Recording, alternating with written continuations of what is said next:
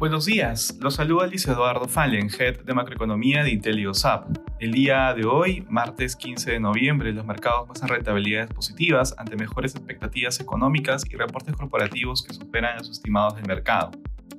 De manera particular, en Estados Unidos, los futuros americanas avanzan debido a resultados corporativos publicados de empresas como Walmart y Home Depot, las cuales superaron las expectativas de Wall Street. Por el lado de Walmart, la empresa mejoró sus expectativas para todo el año, con lo cual sus acciones subieron alrededor de 7% luego de publicar sus ingresos. En cuanto a la política monetaria, el gobernador de la Fed, Brainard, afirmó que el Banco Central podría moderar sus tasas de tasas de interés. Por otro lado, los mercados esperan el reporte de datos adicionales de inflación que se darán a conocer durante el día.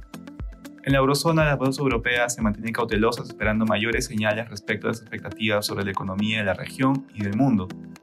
Esta cautela se produce luego de una agitada sesión del mercado entre los comentarios de los líderes de la Reserva Federal, Lael Brainard y Chris Waller. En Alemania se publicaron las expectativas económicas correspondientes a noviembre, las cuales mejoraron por encima de lo esperado.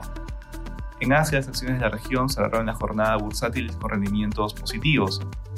En Hong Kong, los mercados se concentraron principalmente en la desaceleración que registró la inflación en Estados Unidos la semana pasada, Asimismo, las menores tensiones entre China y Estados Unidos, luego de las conversaciones entre los mandatarios de ambos países, favoreció el rendimiento del mercado asiático.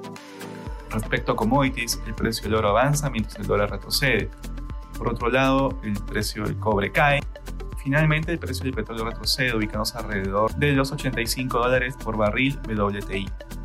Gracias por escucharnos. Si tuviera alguna consulta, duden en contactarse con su asesor.